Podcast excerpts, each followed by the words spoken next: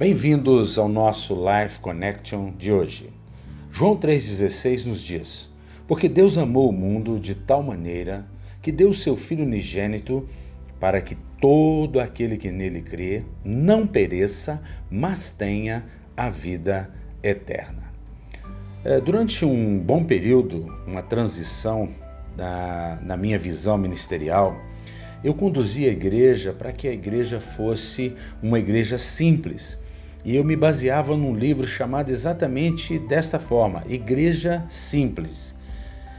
Só que uh, eu descobri um pouco depois que, na verdade, a proposta do livro é que nós deveríamos conduzir a igreja para que a igreja fosse uma igreja da cruz. Uma igreja simples é uma igreja que se pauta na cruz. Eu concordo.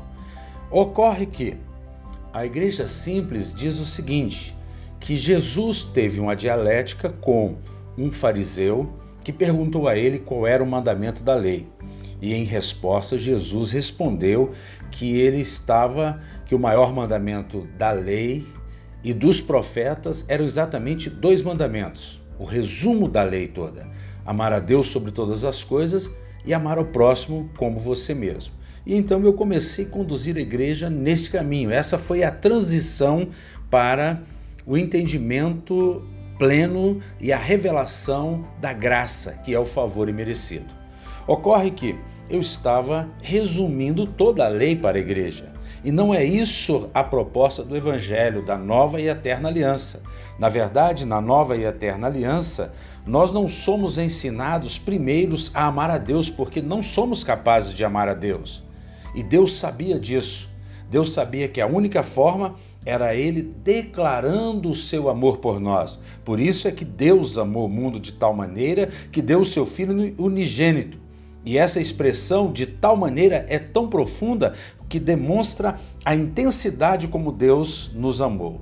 Agora, entendendo que na perspectiva da nova aliança, nós precisamos primeiro compreender o grande amor de Deus por nós.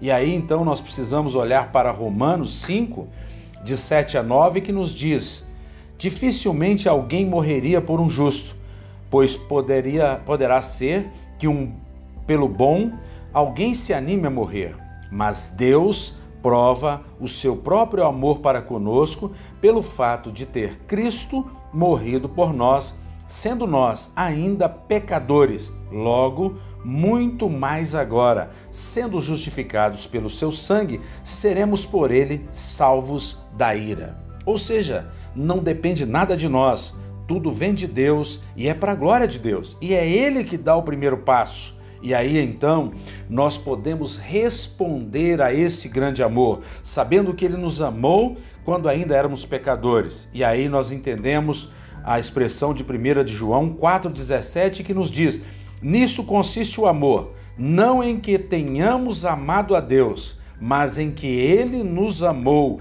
e enviou seu Filho como propiciação pelos nossos pecados. Aí nós então entendemos que é Deus que é bom, Deus é amor, e, e o resultado disso é que na nova aliança nós então experimentamos e damos uma resposta a esse grande amor, conforme está em João, capítulo 1 de João 4, 11, que nos diz: Amados, se Deus de tal maneira nos amou, devemos nós também amar uns aos outros. E Jesus vai resumir todo o mandamento da nova e eterna aliança para nós, dizendo exatamente isso aos seus discípulos: O meu mandamento é esse que vocês se amem assim como eu amei vocês.